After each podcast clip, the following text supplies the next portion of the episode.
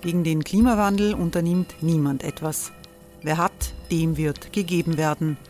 Und Frauen verdienen weniger. War ja immer schon so. Man ärgert sich und macht weiter. Was aber, wenn nicht? Wir haben eine Idee. Die Falter Arena macht die Bühne frei für Menschen und Projekte, die das Land verändern. Mein Name ist Eva Konzett. Ich leite das Politikressort im Falter. Und am Sonntag, den 26. Mai, veranstalten wir im Wiener Stadtsaal die nächste Falter Arena. Mit dabei unter anderem der ehemalige Politiker und Neosänger Matthias Strolz, Theresa Imre von Markter, Sonja Jöchtel von Love Politics oder Kari Ochsner von Ochsner Wärmepumpen. Machen statt jammern. Wir schauen uns an, wie das funktionieren kann. Kommen auch Sie vorbei. Alle Informationen und Tickets finden Sie unter falter.at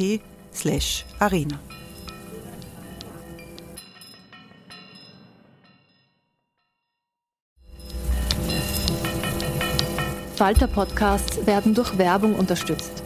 Das hilft bei der Finanzierung unseres journalistischen Angebots.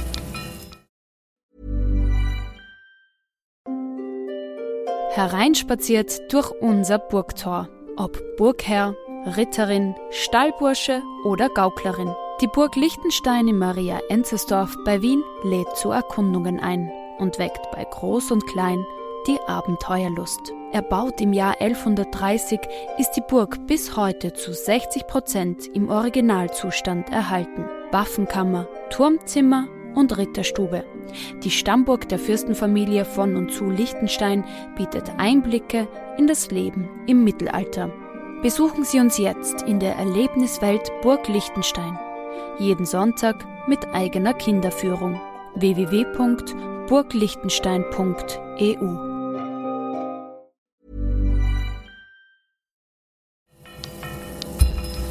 Falter Radio, der Podcast mit Raimund Löw.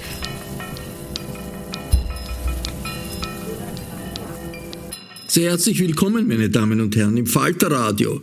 Die Zeiten, in denen Politik automatisch männlich und weiß war in Österreich, die sind vorbei. Zumindest weitgehend, muss man leider dazu sagen. Dass Österreich ein multikulturelles Land ist, wird nur mehr von besonders engstirnigen Menschen bestritten. Aber die Vielfalt in Österreichs Wirklichkeit ist noch immer um vieles größer als in der politischen Klasse. Zu den österreichischen Politikerinnen mit ungewöhnlichen Biografien zählen die grüne Nationalratsabgeordnete Faika El Nagashi und die sozialdemokratische Wiener Gemeinderätin Mireille Gosso. Mireille Gosso kommt aus einer kongolesischen Familie. Sie hat vor zwei Jahren eine große Demonstration gegen Rassismus und Polizeigewalt in Wien mitorganisiert. Faidka El Nagashi ist Integrationssprecherin der Grünen. Mit ihrer ungarischen Mutter und ihrem ägyptischen Vater ist sie als Vierjährige nach Österreich gekommen. Gemeinsam haben die beiden ein Buch geschrieben, das den Titel Für alle, die hier sind trägt. Und gemeinsam haben sie ihr Buch vorgestellt, befragt von der Schauspielerin Marie-Noëlle Gosso, der Schwester der Gemeinderätin Mireille Gosso. Dass die Mikrofone bei der Buchpräsentation nicht ganz so rasend gut eingestellt waren, das bitten wir zu entschuldigen. Also ihr seid beide in verschiedenen Parteien tätig, ne? Falka bei den Grünen, Mireille bei der SPÖ. Woher kam der Wunsch auf diese Zusammenarbeit, auf das Buch? Also wir kannten schon eine Zeit lang aus bestimmten politischen Kontexten, wo man sich begegnet, aber wir waren beide sehr stark äh, politisch aktiv, auch unabhängig von unseren Parteien, also im politischen Aktivismus bei der einen oder anderen Demo, Veranstaltung, Kundgebung, wo es um ähnliche Themen oder gemeinsame Themen ging, zum Beispiel zu Antirassismus. Aber nicht nur zu etwas, das uns beiden ein Anliegen ist, ist eine menschliche Asylpolitik. Ähm, und bei diesen Veranstaltungen haben wir gemerkt, dass wir ohne weiteres Seite an Seite stehen können und gemeinsam auftreten können, weil es nicht um die unterschiedlichen Parteipositionen geht, sondern um die Sache und den Inhalt und das Gemeinsame und das, was wir vermitteln möchten. Und wir haben aber auch gemerkt, dass es in der Außenwirkung noch einmal eine andere Aussage mit sich bringt, wenn zwei Menschen aus verschiedenen Parteien etwas gemeinsam unterstützen oder etwas gemeinsam formulieren. Und für viele war das etwas Positives, dass sie sich gerne mitgenommen haben. Ähm, und so, wir haben gemerkt, es kann motivierend sein für andere zu sehen, wir können eine gemeinsame Ebene finden, auch wenn es Unterschiede gibt, auch wenn wir mal vorab gar nicht zusammen gedacht werden würden, aufgrund dieser Logik auch der Politik, immer alles getrennt zu machen. Jede Partei schimpft auf die andere und kann keine guten Ideen voneinander aufgreifen.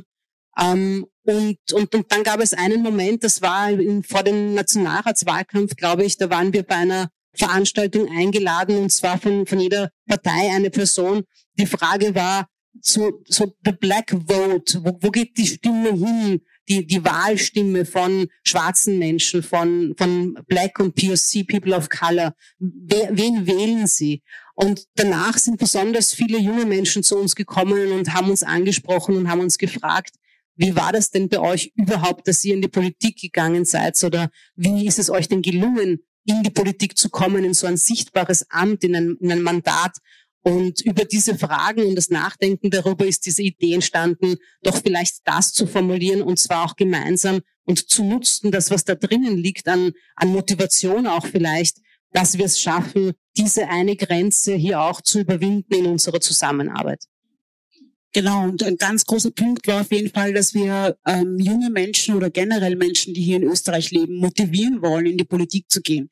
Gerade marginalisierte Gruppen, ja, die ähm, nicht so repräsentiert sind, nicht so sichtbar sind, einfach zu zeigen, es ist möglich, in der Politik zu überstehen, es ist möglich, in die Politik zu gehen.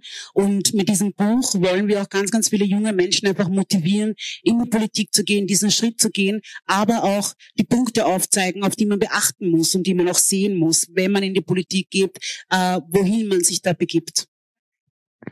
Und das ist auch sehr spannend, weil an sich agiert ihr jetzt quasi als Vorbilder für sehr viele Jugendliche, die vielleicht nicht gedacht haben, in die Politik, in der Politik jetzt tätig zu sein oder überhaupt einzusteigen, weil man hat sich selber nicht repräsentiert, sieht oder fühlt.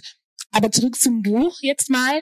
Es ist in vier Kapitel aufgeteilt. Herkunft, Mut, Veränderung und Zukunft. Ähm, und jetzt im Nachhinein, jetzt wo das Buch jetzt schon offiziell auf dem Markt liegt, äh, hättet ihr gerne noch was hinzugefügt? Ich glaube, es gäbe sicherlich ganz, ganz viele Dinge, die wir noch hätten ähm, ansprechen können. Ja, äh, es gab eine eine eine Vorgabe, die wir hatten von den, von den Seitenanzahlen natürlich und haben uns natürlich auch auf gewisse ähm, auf unsere Expertisen einfach auch spezialisiert, ob es jetzt Gendermedizin ist oder Tierschutz ist und die unterschiedlichen ähm, Themen. Ähm, ich denke im Nachhinein vielleicht, dass ich hätte noch das Thema ähm, Klasse noch vielleicht ein bisschen mehr hervorbringen können ja, ähm, weil es natürlich immer auch Hand in Hand äh, mit meiner Geschichte geht. Äh, wir sind groß geworden in einer Familie, die aus einer Arbeiterinnenklasse kam, ja, äh, wo es finanziell, also sozioökonomisch immer sehr schwach war, wo das Problem da war, dass äh, unsere Eltern sehr viel gearbeitet haben, um uns irgendwie dieses Leben auch äh, zu finanzieren.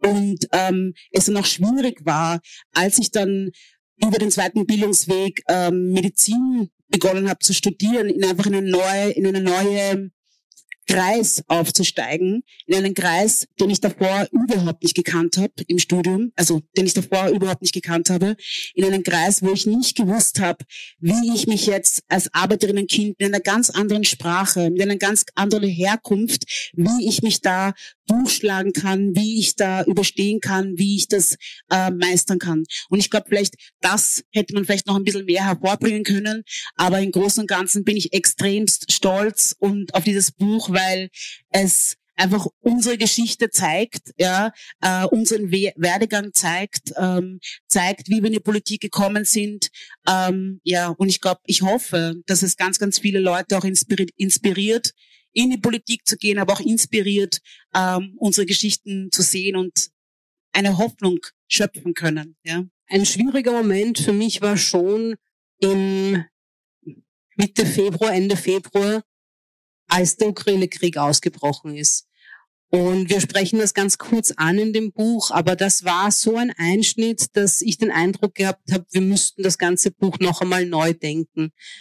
Was wir dann nicht gemacht haben, aber es verändert, es ist so eine, eine Zeitenwende und, und, und so ein, eine, eine massive Veränderung. Also es gab natürlich einen Moment, wo dann auch alles sehr trivial erschien, was wir gedacht haben oder geschrieben haben. aber ich finde es gut, dass wir es jetzt so abgeschlossen haben. Das etwas, das, das, das mir und uns sehr wichtig war bei diesem Buch, ist auch immer in Austausch zu gehen mit anderen. Also, dass andere das lesen und selbst auch erzählen, wie beziehen Sie sich darauf? Welche äh, Gedanken haben Sie? Welche Erfahrungen haben Sie gemacht? Und diese Diskussionen zu führen. Und dafür mussten wir sie auch irgendwann einmal abschließen, damit wir darüber diskutieren können. Im Buch stoßen wir auf eine Bandbreite von verschiedenen Themen. Und vor allem die Themen, die euch am Herzen liegen, im Sinne von Mireille bei dir, Gendermedizin und Faika, Tierschutz und viel mehr. Wie verkörpert ihr dann diese Themen in eurem Alltag? Also der Tierschutz ist mir wichtig, aber ich bin grundsätzlich Integrationspolitikerin und, und auch Integrationssprecherin meiner Fraktion und mache das seit vielen Jahren, auch davor in meinem zivilgesellschaftlichen Engagement. Und was mir wichtig war, ist hier eine alternative Sichtweise, ja, eine, eine andere, einen anderen Zugang zur Integrationspolitik zu beschreiben. Ähm, ich habe den Eindruck, dass Integration alleine schon sowas wie ein Schimpfwort ist mittlerweile. Also über Integrationspolitik kann ich kaum reden, weil ich das Wort Integration schon fast nicht neutral verwenden kann. Und das ist so eine, eine große Hürde und das wollte ich ansprechen und auch ein wenig auflösen aber dann auch zeigen so diese verwandten Bereiche drumherum, also Asylpolitik zum Beispiel. Und wie ist es möglich, das ähm, so ähm, rüberzubringen, dass es ähm, Anknüpfungsmöglichkeiten bietet. Also ich, ich schreibe zum Beispiel über den langen Sommer der Flucht 2015 oder beschreibe das als den langen Sommer der Solidarität, wo so viele Menschen in Österreich einen Bezug dazu haben und auch sehr viele Menschen einen Bezugsmenschen weil wir Beziehungen aufgebaut haben in dieser Zeit. Und es ist, glaube ich, einfacher über diese Erfahrungsebene und, und das haben wir versucht, unsere Erfahrungen einzubetten in diese Themen, äh, wo die Überschrift ist dann vielleicht Gendermedizin oder Integrationspolitik oder Asylpolitik, aber es sind sehr lebensnahe Bereiche ähm, und, und dort auch zu formulieren, wie ist unsere Herangehensweise. Und die unterscheidet sich vielleicht auch ein wenig von unserem jeweiligen Parteiprogramm vielleicht auch nicht. Ähm, aber wir wollten es auch konkretisieren. Wir wollten sagen, wir möchten jetzt nicht nur eine Kritik bringen, sondern wir haben auch hier Punkte, dass das möchten wir vorschlagen auf der politischen Ebene. Das, das wäre unsere Herangehensweise und damit vielleicht einen neuen Blick auf ein, auf ein Thema, das vielleicht schon bekannt ist oder schon auch gar nicht mehr so interessant ist, aber, aber vielleicht dann doch dadurch ähm, anregend ist, sich eher wieder hinein zu vertiefen. Natürlich als Ärztin äh, war, ist mir das ziemlich früh schon im Studium aufgefallen. Ich habe äh, Medizin studiert hier in Wien an, äh, an der Med-Uni Wien und ähm, habe damals schon relativ früh gesehen, dass wir im Studium, dass das Studium erstens mal sehr konservativ ist ähm, sehr patriarchale Strukturen auch sind im Studium. Das heißt, dass das Studium von Anfang an ähm, haben wir die Therapien, die Diagnostiken eigentlich größtenteils an weißen, männlichen 80 Kilogramm Cis-Mann gelernt, heterosexuell. Und äh, ob es jetzt die Bilder waren, ob das jetzt die Diagnosen waren, die Therapien waren, also das war wirklich alles sehr auf, auf, auf den Mann aufgebaut. Und, ähm, und irgendwann mal merkst du, also Gendermedizin war damals im Studium ein Wahlfach, ja, was man nehmen konnte, das habe ich auch damals genommen. Und ich bin auch sehr glücklich darüber, dass ich, dass ich das getan habe, weil ich dann einfach auch eine andere Perspektive kennengelernt habe und vor allem auch gesehen habe, wie wenig die Forschung, aber auch die Medizin sich auf Frauen spezialisiert. Ja, äh, wir brauchen jetzt nur zum Beispiel äh, uns jetzt gerade in dieser Pandemie, das Ansehen in der Corona-Pandemie, dass es jeglich 12 Prozent der Studien geschafft haben, also die Studien, wo, es um äh, Corona-Impfung geht, nur 12 Prozent der Studien haben zwischen Frau und Mann unterschieden. Ja, und das in dem Jahr 2022, wo man die Chance, Möglichkeit gehabt hätte, es anders zu tun. Und äh, deshalb ist es so ein Motivator für mich auch, dass ich das auch in die Politik mit reinnehme, dass einfach mehr Geld äh, in die Forschung gehen muss, um wirklich Leben retten zu können. Ja, weil ich weiß noch, in meiner Zeit im Studium habe ich Beispiel der Symptome ja, eines Herzinfarkts an einem typischen Mann kennengelernt. Da war auch noch dieses Bild, wo der Mann sich an der Brust festhält, ja, und fast umkippt, weil er eben gerade einen Herzinfarkt hat. Wir haben nicht gelernt, wie sich ein Herzinfarkt bei einer Frau ausübt. Ja, wir haben nicht gelernt, wie sich Schlaganfall bei einer Frau ausübt. Wir haben nicht gelernt, wenn ich jetzt einen äh, Medikation verschreibe, ja, der, wie die Nebenwirkungen sind bei Frauen. Das sind alles wichtige Dinge, weil wir machen die Hälfte dieser Welt aus und haben es auch verdient, die adäquate Behandlung und Therapie zu, äh, zu erhalten. Ja, also das ist so ein Motivator für mich, dass man eben Gendermedizin auf jeden Fall vorantreibt und natürlich auch Antirassismus Rassismus. Ja, also ähm, ich weiß noch damals, wo wir diese Demo gemeinsam äh, mit dem Muktaba organisiert haben. Das war wo ich diese Bilder, ihr habt es eh auch alle gesehen, dieses Video gesehen habe von äh, George Floyd. Ähm, ich habe mir das Video nie bis zum Ende angesehen.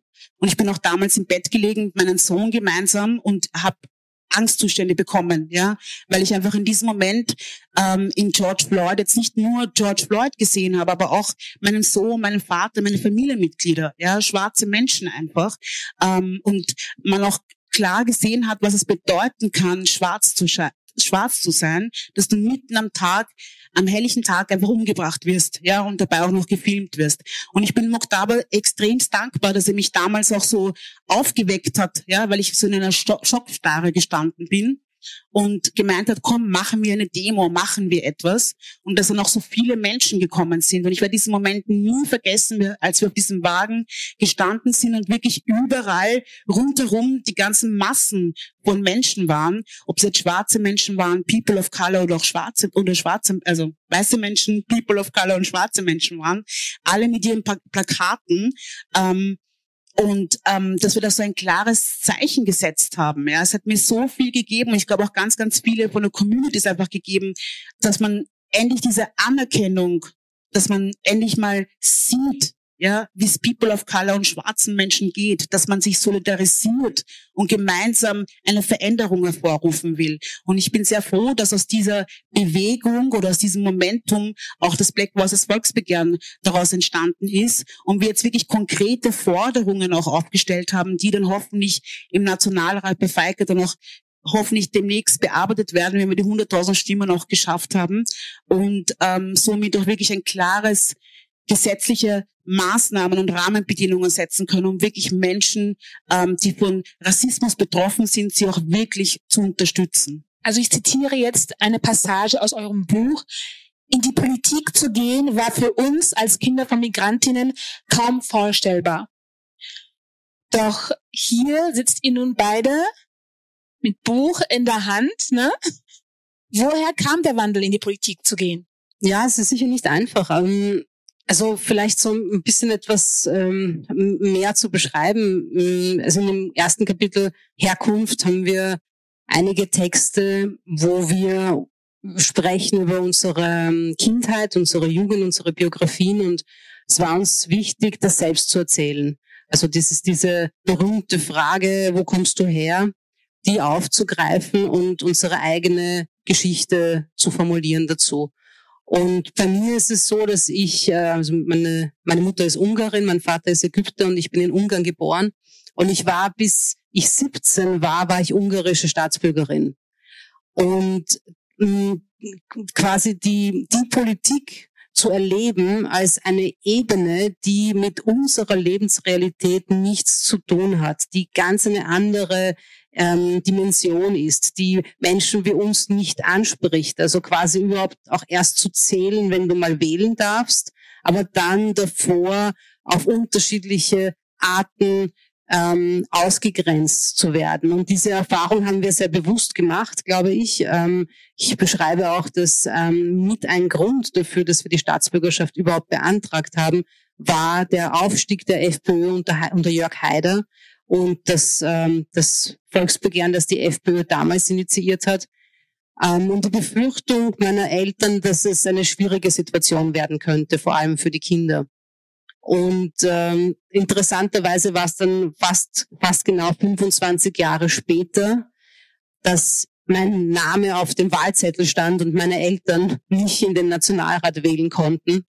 Und in diesen 25 Jahren ist, ist natürlich einiges passiert. Und äh, da gab es schon Personen, die ich in der Politik gesehen habe oder in unterschiedlichen Bereichen, die motivierend waren. Jetzt vielleicht nicht konkret ganz direkt Vorbilder, aber Personen, wo ich immer das eine oder andere mitnehmen konnte. Zum Beispiel Frauen, die ich wahrgenommen habe in der Politik. Bei den Grünen natürlich sind das Frauen wie ähm, Theresia Stolschitz gewesen oder Mariana Granditz oder die Madeleine Petrovic, aber dann später auch äh, Politikerinnen wie die Ulrike Lunacek, die die erste offen lesbische Nationalratsabgeordnete in Österreich war, oder Alef Korun, die selbst mit einer Migrationsbiografie auch gerade antirassistische und ähm, Politik gemacht hat und im Integrationsbereich sehr viel bewirkt hat. Also das war sehr wichtig äh, zu sehen, dass es diese Personen gibt in unterschiedlichen Bereichen und zunehmend mich auch angesprochen zu fühlen, aber dann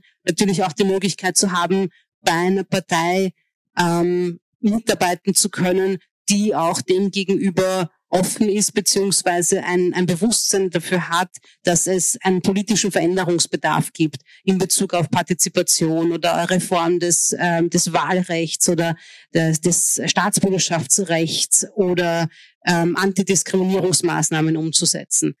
Ähm, aber insgesamt am Ende ist es, braucht es sehr viel eigenes äh, Zutrauen in, in die Fähigkeiten und ähm, sich das vorstellen zu können.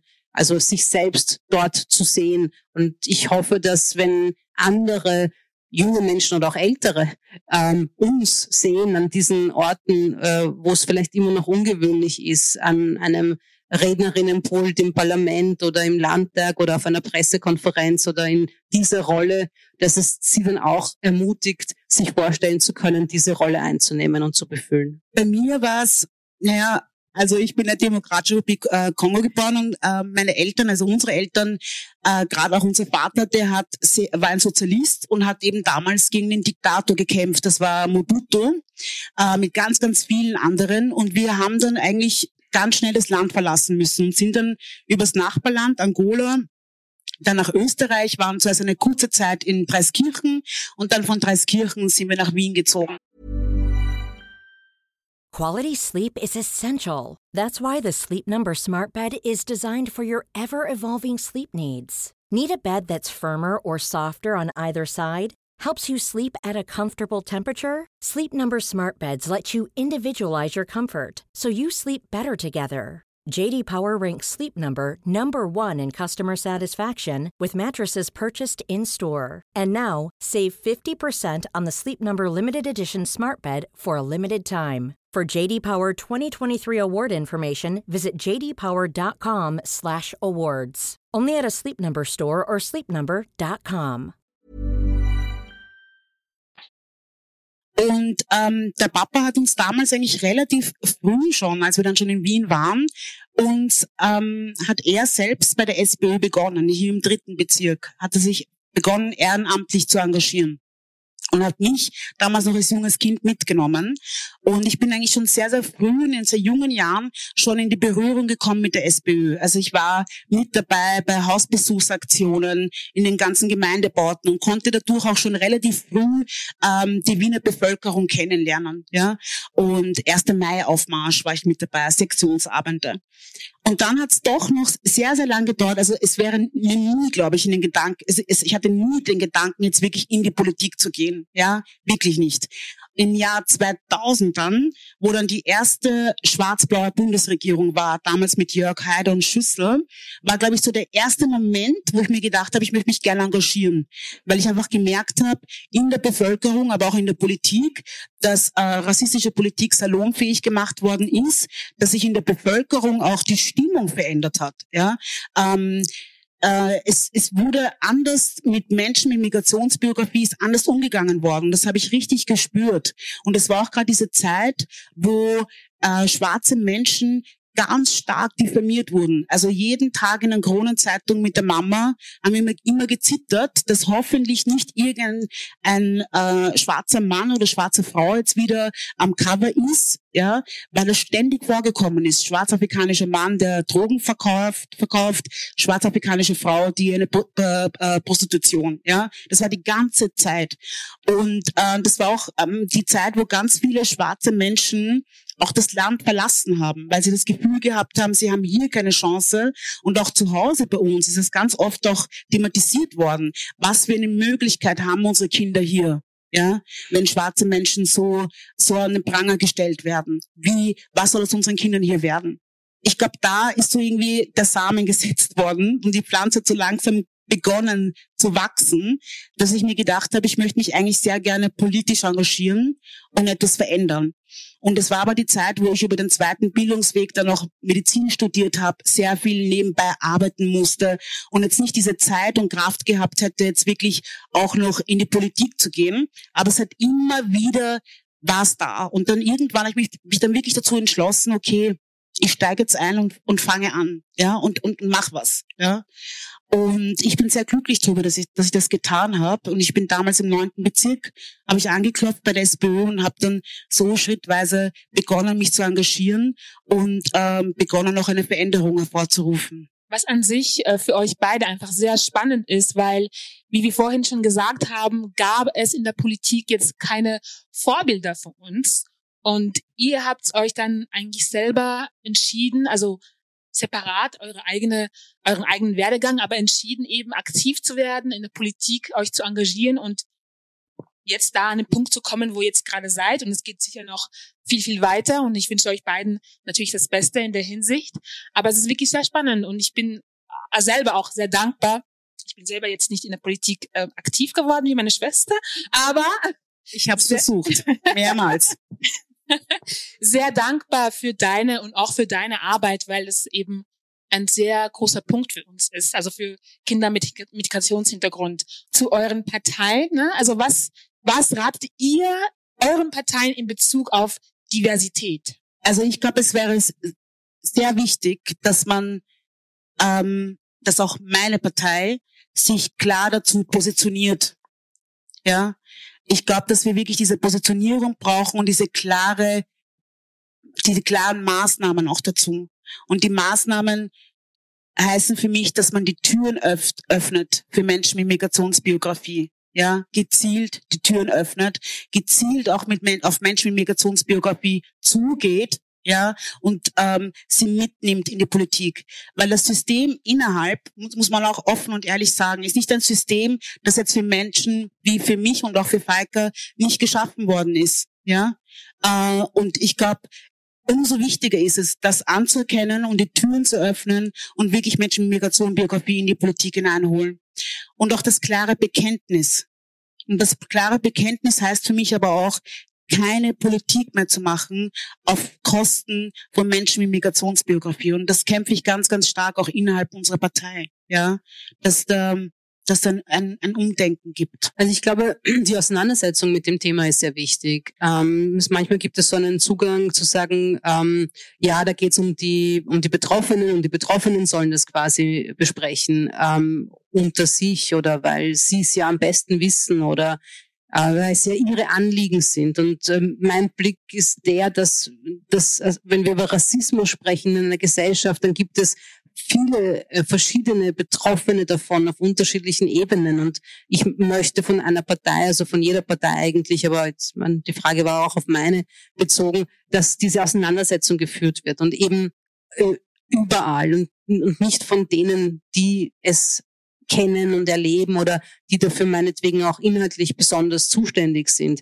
Und dass wir uns überlegen, Rassismus im Bildungsbereich, Rassismus und Diskriminierung in der Frauenpolitik, ähm, Rassismus äh, und Diskriminierung im Querschnitt und diese Auseinandersetzung ernsthaft geführt wird. Und ernsthaft heißt auch, dass wir vielleicht nicht immer unterschiedlicher Meinung sein werden oder Konfliktlinien entdecken oder Auseinandersetzungen führen müssen. Aber mir ist es wirklich lieber, wir führen diese Auseinandersetzungen, als ähm, es wird so ein bisschen ähm, delegiert äh, an diejenigen, die das machen, weil sie hier engagiert sind oder weil sie betroffen sind davon. Aber es gibt in der Organisation nicht wirklich eine eine ja ein Bewusstsein dafür oder oder Positionen, die bezogen worden sind, nämlich wirklich ähm, Überzeugungen auch. Und, und idealerweise kommen wir dann an einen Punkt, wo nicht mehr nur wir über Rassismus in der Politik sprechen oder überhaupt das Wort Rassismus in den Mund nehmen, sondern wo es unsere Kolleginnen und Kollegen auch mit einer Selbstverständlichkeit machen, weil es einfach zu dem dazugehört, mit dem sie sich politisch beschäftigen und auseinandersetzen. Man sagt ja auch sehr gerne, dass Feminismus nur ein Kampf für Frauen ist, ne? was nicht der Fall ist. Feminismus ist ein Kampf für Frauen, aber auch für Männer. Und in der Hinsicht müssen sich beide engagieren und dasselbe gilt auch für Rassismus und für Diversität. Da kann nicht nur eben die Betroffenen sich da engagieren, sondern es müssen alle zusammen an einen selben Strang ziehen. Und das ist sehr wichtig, natürlich. An wem richtet sich Ihr Buch konkret? Also ich glaube, wir haben so zwei Ebenen. Ich meine, die eine Gruppe haben wir schon so oft angesprochen. Das sind vielleicht äh, junge Menschen mit einer Migrationsbiografie, also ein bisschen so äh, mit ähnlichen Erfahrungen wie wir, nur jünger. Ähm, aber, aber, aber vielleicht auch, vielleicht auch älter mit einer Migrationsbiografie, also jedenfalls mit so Möglichkeiten, sich auch wiederzuerkennen, äh, Fragen, die wir aufgreifen, wo, wo sie sagen, ah, stimmt, das beschäftigt mich auch oder das kenne ich auch aus meinem, aus meinem eigenen Leben. Aber gleichzeitig, glaube ich, haben wir auch noch so eine andere Gruppe, die wir mitgedacht haben. Und das ist schon die Mehrheitsgesellschaft. Und die Mehrheitsgesellschaft, die jetzt nicht direkt betroffen ist von Rassismus und Diskriminierung, aber vielleicht verstehen möchte, wie das ist oder welche, ähm, welche Erlebnisse, welche Erfahrungen ähm, wir gemacht haben, die uns dazu bringen, das zu sagen oder zu fordern, was wir sagen. Und deswegen haben wir auch versucht, äh, sehr niederschwellig zu sein eigentlich und sehr offen in unseren Erzählungen, in unseren Texten. Und wir haben jetzt ein paar Interviews gehabt und da ist öfter ähm, angemerkt worden, dass wir sehr persönlich schreiben. Und ähm, ich glaube, dass, ja, ich meine, mir ist es erst nachher bewusst geworden, wie persönlich es eigentlich wirklich erzählt ist, aber dass es auch nachvollziehbarer wird und greifbarer und spürbarer wird, dass wir als Menschen in der Politik sind, das ist auch nicht immer äh, so wahrnehmbar, aber auch ähm, um verständlich zu machen, ähm, wie diese Erfahrungen wirken, auf welchen Ebenen, was sie bewirken und, und mit sich bringen und auch einfach ähm, äh, ja ver verständlich werden. Und, und äh, wir haben dann auch immer gedacht, ja, auch jemand jetzt nicht im urbanen Raum, also wirklich Personen, die weniger Auseinandersetzungen noch haben mit dem Thema, sollen das Buch gerne und mit Interesse lesen und vielleicht etwas finden, mit dem sie einverstanden sind oder auch mit dem sie nicht einverstanden sind, aber es anregen, auch sich weiter damit zu beschäftigen oder darüber zu diskutieren. Da kann ich dir eigentlich äh, komplett äh, zustimmen, dass wir unser, ja, dass wirklich die große weiße Mehrheitsgesellschaft, ja, versteht, wie es eben auch einen Teil der Gesellschaft hier geht. Ja, und deshalb auch mit persönlichen Geschichten, weil ich glaube, mit persönlichen Geschichten, man macht sich zwar immer verletzbar, aber man zeigt auch eine Seite von sich. Ja, und ich glaube, es ist wichtig, dass man da offen einfach auch sich zeigt, wer bin ich, ja, wieso bin ich in die Politik gegangen, was hat mich dazu getrieben, wer ist der Mensch hinter Miren Gosso oder Faika Nagashi. Und ich glaube, das haben wir mit unserem Buch ganz gut geschafft, dass wir da mit unseren persönlichen Geschichten versuchen, mit den Emotionen auch ähm, die Bevölkerung zu erreichen. Als letzte Frage, weil ihr seid beide auch Mütter. Was für eine Zukunft wünscht ihr euch für eure Söhne? Also mein Sohn ist sehr klein noch, der wird in einem Monat wird er zwei. Und äh, natürlich wünscht man sich, ich meine, als Mutter nur das Allerbeste für das eigene Kind, aber ich glaube so, wir haben dann versucht am Ende uns vorzustellen, was, was ist in, in, in 30 Jahren, nicht? Also in welcher Welt leben wir in 30 Jahren und, und was sind dann die Herausforderungen, mit denen sie konfrontiert sind und ähm, es werden sicher ganz andere sein als, als unsere. Und äh, mein Sohn wächst auf mit zwei Mamas das ist auch eine Erfahrung, die sich unterscheidet von meiner Lebenserfahrung. Ähm, er, lebt, er wächst auf in einer sehr welt, weltoffenen Stadt. Wien ist eine sehr weltoffene Stadt für mich und, und in, in meiner Wahrnehmung. Und gleichzeitig haben wir äh, globale Entwicklungen, die sich auch auf uns äh, auswirken, egal wo wir sind das, was mir wichtig ist, ist ihm natürlich viel mitgeben zu können an Angeboten, an Möglichkeiten, aber vor allem an, an Resilienz. Und Resilienz ähm, dem gegenüber, also, also eine, eine innere Stärkung und Widerstandsfähigkeit gegenüber den schwierigen Erfahrungen, die er auch machen wird, aber die nicht zu vermeiden sind und die auch nicht äh, gemieden äh, werden sollen und oder können. Aber darüber hinaus gibt's wirklich, glaube ich, eine, eine andere Dimension noch in, in der Zukunft, die wir uns nicht vorstellen können und wo es manche vielleicht noch gemeinsamen Wege geben wird, aber auch ganz vieles, dass er dann alleine oder mit anderen gemeinsam sich erkämpfen wird oder erstreiten wird oder jedenfalls erleben wird. Bei mir ist es der Samu. Der Samu, der ist fünf und äh, geht noch in den Kindergarten. Und ähm, ich weiß noch, wie es, also als ich aufgewachsen bin in Österreich, war das so, dass meine Eltern sich immer als Gäste gesehen haben. Das heißt, für meine Eltern war immer klar, sie sind jetzt hier, sie können uns jetzt irgendwie das Leben hier finanzieren, sie gehen arbeiten, sie schauen, dass wir das Nötigste haben, dass uns gut geht, ja. Aber sie haben sich nie wirklich als Teil dieser Gesellschaft gesehen. Und das war auch immer so, wenn ich nach Hause gekommen bin und irgendwas ist passiert in der Schule, ähm, dass die Mama da sehr, sehr schnell gesagt hat, na, wir reden nicht drüber. Wir müssen praktisch froh sein, dass wir hier leben dürfen. Wir haben noch nicht die Staatsbürgerschaft. Ja, ähm, bleiben wir ruhig und es, sagt nichts dazu. Ja. Und ich glaube, bei mir jetzt als zweite oder dritte Generation ist es jetzt doch ein Unterschied. Ja, ich weiß, wie es ist, hier aufzuwachsen. Ich kenne das System, was unsere Eltern überhaupt nicht gekannt haben. Ähm, ich weiß, an welchen Hebel ich ziehen muss, ja, um mein Kind zu unterstützen. Und das werde ich auch tun. Ja, also ich werde den Samuel die Werkzeuge mitgeben, damit er einfach hier in einer Gesellschaft, die mehrheitlich weiß ist, überleben kann oder ja, ja, überleben hört sich jetzt ganz schlimm an, aber ich muss, ich meine, eine, äh, die Werkzeuge mitzugeben, damit er es hier schafft, ja, und ihn auch so fest, festigen, ja, dass er einfach weiß, er hat eine liebende Familie, die da ist für ihn, ähm, die ihn jederzeit unterstützen wird, die auch die Dinge sieht, ja, und sie auch nicht irgendwie abdeckt. Das ist kein Vorwurf gegenüber meinen Eltern. Sie wussten es nicht besser, sie konnten es nicht besser, ja. Ist auch vollkommen in Ordnung. Aber für mich ist es anders und ich hoffe, dass ich ihn da ähm, auch mit dem Danin, mit meinem Mann gemeinsam wirklich auch gut unterstützen kann, dass er das hier alles gut schaffen kann. Und auch sich als Teil der Gesellschaft sieht, weil er ist Österreicher, er ist Wiener. Ja, äh, und ähm, das will ich Ihnen auch mitgeben. Das war die Buchpräsentation von Faika El Nagashi und Mireille Gosso. Der Titel des Buches lautet Für alle, die hier sind. Die Veranstaltung in der Buchhandlung Thalia fand am 8.6.2022 in Wien statt. Ich bedanke mich sehr herzlich bei den Veranstaltern für die Aufnahme und das Okay zu dieser Übertragung. Ich verabschiede mich von allen, die uns auf UKW hören. Ungewöhnliche Zugänge zu Österreichs Politik finden Sie regelmäßig im Falter. Ein Abonnement des Falter hält Sie am Laufenden. Ein Abo können Sie im Internet bestellen über die Adresse abo.falter.at. Ursula Winterauer hat die Signation gestaltet, Philipp Dietrich und Miriam Hübel betreuen die Audiotechnik im Falter. Ich verabschiede mich bis zur nächsten Folge.